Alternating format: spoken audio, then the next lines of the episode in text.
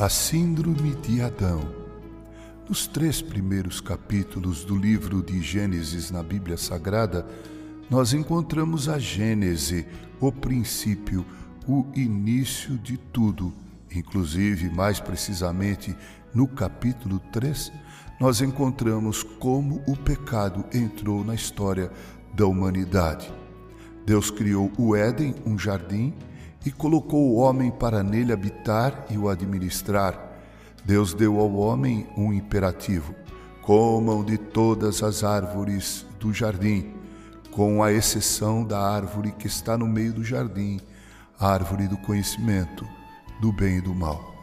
Não é, entretanto, que o homem, desobedecendo, acabou comendo também da árvore proibida? Então, no dia que Deus veio ter comunhão com eles, eles, sabendo que haviam errado, se esconderam. Deus então se dirigiu a Adão perguntando: Adão, o que tu fizeste? E Adão respondeu de forma irresponsável: Senhor, a mulher que tu me deste me deu da árvore do fruto e eu comi. Amados irmãos, aqui temos algumas lições. A primeira delas é esta: o pecado gera medo, o pecado gera temor, o pecado gera a ilusão de que podemos nos esconder de Deus, mas não há lugar onde possamos nos esconder dele. Ele sabe onde estamos, ele sabe o que fazemos.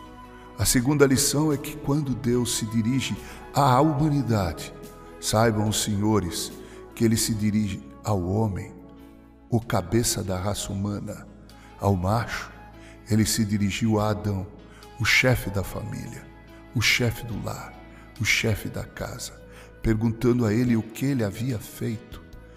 Terceira lição: Adão fugiu de sua responsabilidade, lançando sutilmente a culpa sobre os ombros do próprio Deus Criador. A mulher que tu me deste disse Adão. Isso é o que tem acontecido hoje. A culpa não é minha, a culpa é do outro. Não sou eu o responsável, o responsável é o outro.